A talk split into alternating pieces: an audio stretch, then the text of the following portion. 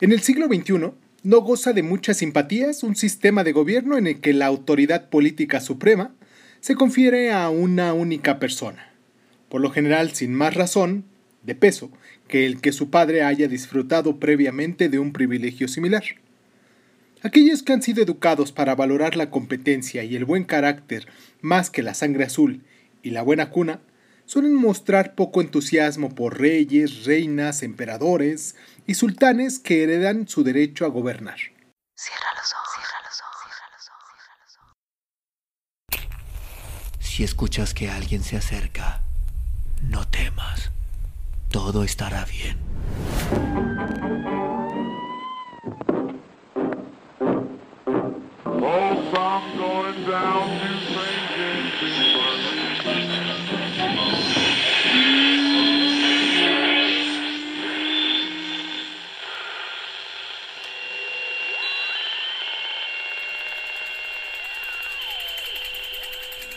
Estás escuchando, Crónica, Crónica, el lugar, donde, donde, entra por tus oídos. Bienvenido. Nuestra realeza, por encima de todo, debe de ser reverenciada. En su misterio radica su supervivencia. No debemos permitir que la luz acabe con la magia. Walter Bagerhot. Bienvenidos a Crónicas Lunares, el lugar donde el mundo entra por tus oídos. Yo soy Irving Sun esto es Crónica Lunares, les vuelvo a repetir. Y pues en esta ocasión, el 14 de agosto, es, tenemos eh, nuestro programa de Luna Dice. Espero que se encuentren muy bien. Hoy vamos a hablar de la monarquía, un sistema de gobierno donde una única persona se dedica a tener el poder absoluto de todo lo que pudiese haber en la sociedad, ya que hemos hablado anteriormente de distintos temas en relación a nuestra sociedad, en cómo se van formando nuestras leyes, nuestras costumbres, nuestras tradiciones y nuestra forma de gobierno. Entonces, en esta ocasión hablaremos de monarquía. Eh, les mando un abrazo muy fuerte donde sea que me estén escuchando y pues sin más ni más, comenzamos, ¿no?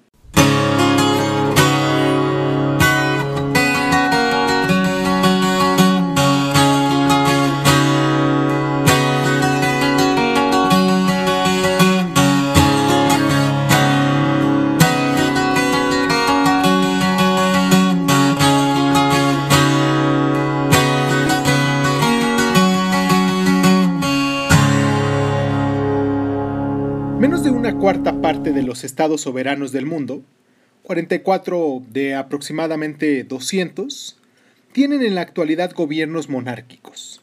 De estos, el Reino Unido y otros 15 son reinos de la Common Heart, que comparten un mismo monarca, en este caso, la reina Isabel II. Salvo unos pocos casos, especialmente Arabia Saudí, Omán, Catán, Brunei y la Ciudad del Vaticano, la autoridad política del monarca o solo es nominal o está ampliamente limitado por ley. El poder real radica en otro lugar, por lo general, una forma u otra de parlamento, mientras que el papel del monarca es básicamente simbólico y ceremonial. Pero esta situación es relativamente reciente. Durante gran parte de la historia humana, la monarquía fue la forma dominante de gobierno y los monarcas ejercían un poder que a menudo era inmenso y casi ilimitado.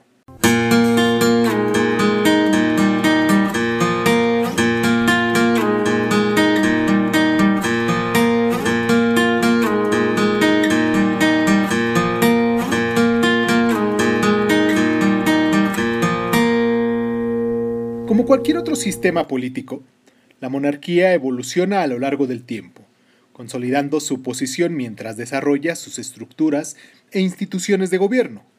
A la vez, teje su propia historia de mitos fundacionales y dinásticos, creando así una lógica explicativa de su legitimidad, y ayuda a que se mantenga en el poder generación tras generación. Pero, a principio de una monarquía, tiene que darse alguna necesidad social más inmediata o una emergencia que justifique un sistema monárquico o su titular. En la antigüedad, el conflicto y la guerra eran medios casi oblicuos de adquirir y defender tierra fértil y de conquistar y asegurar rutas comerciales, entre otras cosas. Dado que la supervivencia y la prosperidad de una comunidad solían depender del triunfo militar, la habilidad como guerrero o como líder en la batalla era la causa más común para que un individuo fuera elevado a una posición de autoridad que podría evolucionar hasta la monarquía. En climas áridos, la supervivencia también podría depender de la asignación eficaz y ordenada de la tierra agrícola y el agua dulce, y se cree que la habilidad para construir y gestionar infraestructuras esenciales como sistemas de riego pudo ser determinante en el establecimiento de monarquías en la antigua China, Egipto y Babilonia. Dada la importancia de las habilidades particulares y del carisma personal, es probable que la mayoría de las primeras monarquías se basaran al principio en algún tipo de elección entre los miembros de una élite aristocrática ya establecida.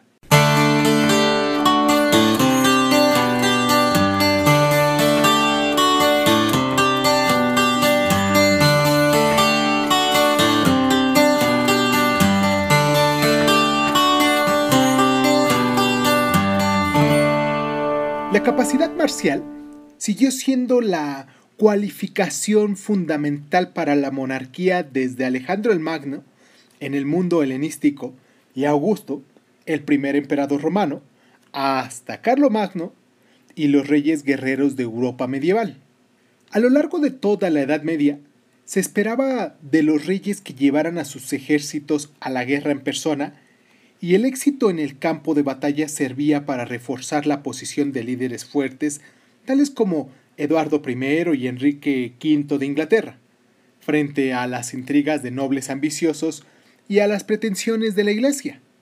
La estabilidad que se conseguía se basaba en un código de honor existente entre el monarca y los aristócratas que los comprometían en un delicado sistema de privilegios y obligaciones. Desde el Renacimiento hasta el principio de la modernidad, la tendencia fue la consolidación. A medida que los monarcas europeos suflajaban viajes de descubrimiento y estimulaban nuevas formas de comercio, establecían burocracias para ayudarse en el gobierno y cobraban impuestos y formaban ejércitos cada vez más grandes para ampliar sus territorios y ganar gloria y prestigio. Los grandes monarcas del siglo XVI como el emperador del Sacro Imperio Romano Carlos V, Carlos I de España y Enrique VIII e Isabel I de Inglaterra, fueron contundentes en la unificación de sus reinos y reforzaron su control sobre ellos. La centralización del poder alcanzó su punto álgido en el reinado del rey francés Luis XIV, el Rey Sol, que acabó personificando la noción de la monarquía absoluta difundió la autonomía ilimitada en su reino, un poder independiente de la influencia tanto de la nobleza como de la iglesia, y en 1655 supuestamente señaló al hasta c'est moi, el Estado soy yo.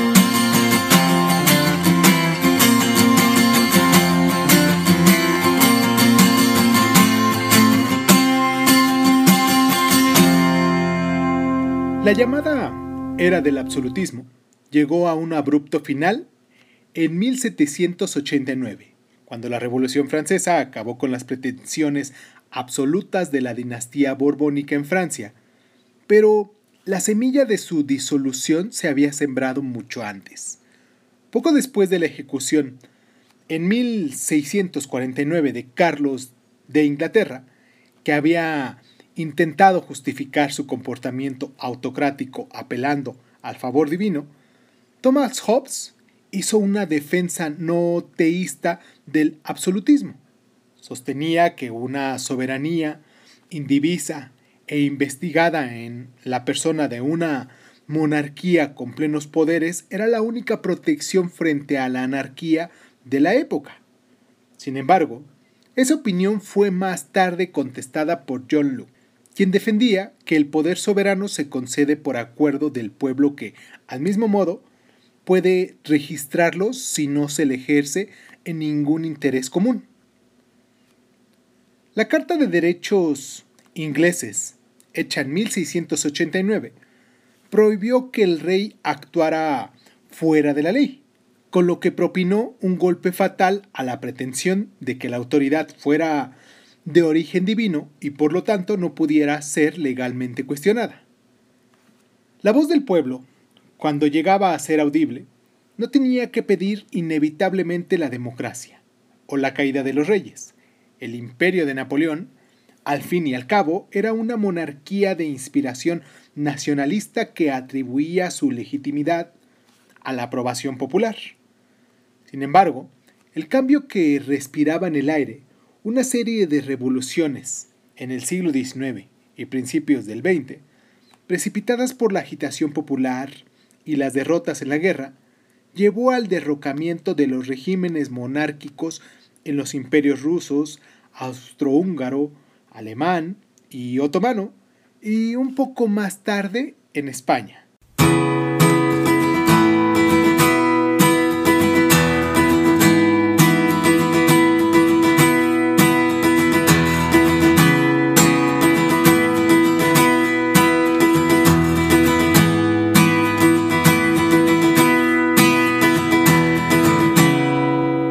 Desde los primeros tiempos, los monarcas han intentado basar su legitimidad en un derecho sagrado. Algunos, incluidos los faraones egipcios y los emperadores romanos y japoneses, eran venerados como dioses, mientras que otros afirmaban haber sido designados por Dios como representantes en la tierra. La idea de que un monarca derivara su derecho al poder político absoluto e ilimitado directamente de Dios, no del pueblo y ni siquiera de la Iglesia, se formuló en la Edad Media como un derecho divino de los reyes. Según esta doctrina, el monarca solo respondía ante Dios y oponerse a su gobierno, es decir, rebelarse, era una traición a Dios, susceptible de ser castigado con la perdición. El rey Estuardo Jacobo I llevó la doctrina al límite en un discurso ante el Parlamento en 1610 en el que afirmó que la monarquía es lo más importante que hay sobre la faz de la tierra porque los reyes no son sólo los delegados de Dios sobre la tierra y se sientan en el trono de Dios, sino que Dios mismo los llama dioses. El derecho divino fue el contrapunto teórico de la disputa entre el hijo de Jacobo, Carlos I, y el Parlamento inglés, que llevó a una guerra civil y finalmente a la ejecución de Carlos. Recuperando durante un breve periodo Carlos II el derecho divino, fue definitivamente abolido en la Revolución Gloriosa de 1688.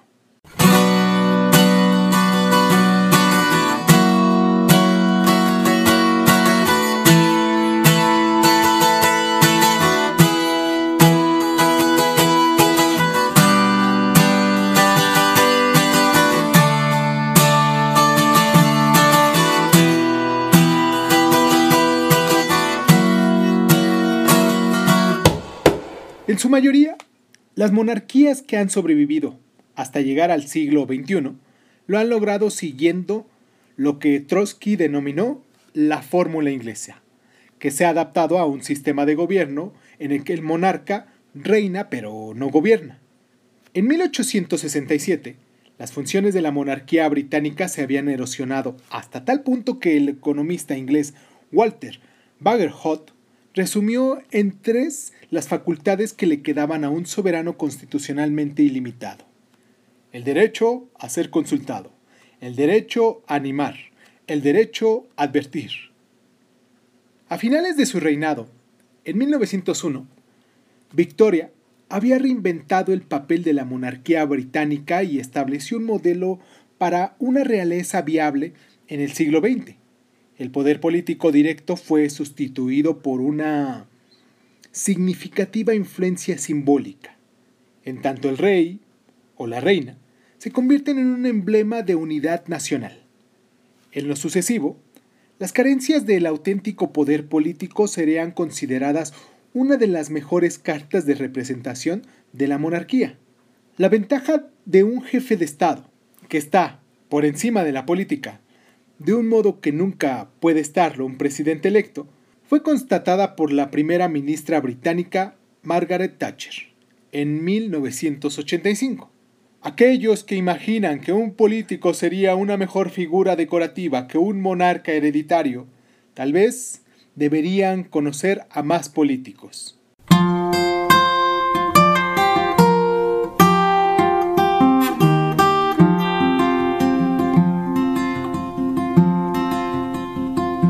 La primera objeción al gobierno unipersonal es la frecuente caída de los autócratas en la megalomanía, a lo que se añade, cuando el cargo es hereditario, los herederos incompetentes.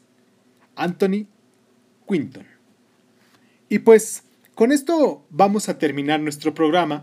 Bueno, vamos a terminarlo entre comillas, porque todavía nos hace falta eh, nuestro último bloque que es el de las el del resumen con la cronología que hemos estado haciendo en casi todos los programas. Y pues vamos a empezar para darle ya salida. ¿Les parece bien?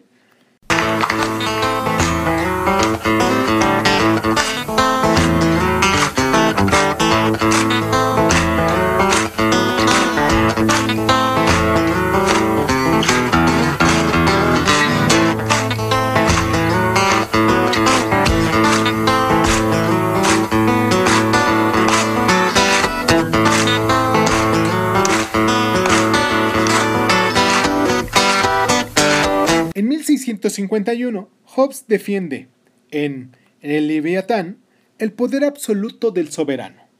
En 1688, la Revolución Gloriosa impone la monarquía constitucional en Inglaterra. En 1690, Locke plantea en dos tratados sobre el gobierno civil el gobierno por consentimiento popular. En el año de 1789, la Revolución Francesa pone fin a la monarquía borbónica en Francia. De 1917 a 1922, las monarquías imperiales caen tras la Primera Guerra Mundial. En 1931, el 14 de abril se proclama la Segunda República Española. La monarquía constitucional se reinstaurará en 1977 y hasta la fecha, pues tenemos a esta herencia de príncipes, bueno, de reyes aquí en, en España, porque uno ya abdicó y el otro es el hijo. Pues espero que después de haber escuchado, de haber más o menos eh, compartido conmigo este reconocimiento de la monarquía, nos cuentes aquí en los comentarios qué sistema de gobierno tienen en tu país, porque eh, sé que hay lugares donde nos escuchan donde quizás pudiesen tener los dos sistemas, ¿no? Un sistema monárquico democrático y en la mayoría de los demás países pues ha sido un sistema democrático como existe aquí en México. Les mando un abrazo muy fuerte donde sea que, que nos escuchen. Espero que se encuentren muy bien. Recuerden que el día de ayer tuvimos nuestro programa de arte y pues espero que si no lo han escuchado se den una vueltecita porque está muy interesante y que nos sigan en nuestras diferentes redes sociales como Crónicas Lunares de Sun. Me pueden encontrar también en Facebook como Irving Sun, mandarme un mensajito, a lo mejor un mensaje, un, sí, un mensaje o una actividad para que pudiese aceptarlos como nuevos eh, conocidos, nuevos amigos. Y pues me pueden mandar también sus correos a hotmail.com Espero no equivocarme en eso. Y pues nada, sería todo por el día de hoy. Sí, ya sería todo. es que estaba revisando mis apuntes para ver si tenía alguna nota especial que tuviese que hablar de ella. Espero que se encuentren muy bien. Vuelvo a repetir muchas, muchas veces porque de verdad, de verdad me gustaría que estén muy bien las personas que nos estén escuchando en cualquier lugar del mundo. Gracias a ustedes ya hemos superado los 60 países que nos están escuchando. Me siento muy, muy contento de eso, muy satisfecho, muy orgulloso.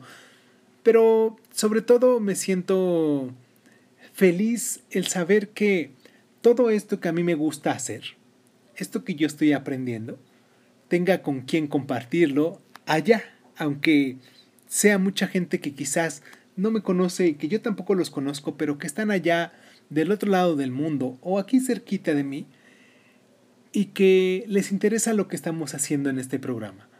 Les mando un abrazo muy fuerte a todas esas personas y pues muchísimas gracias. Muchísimas gracias por estar.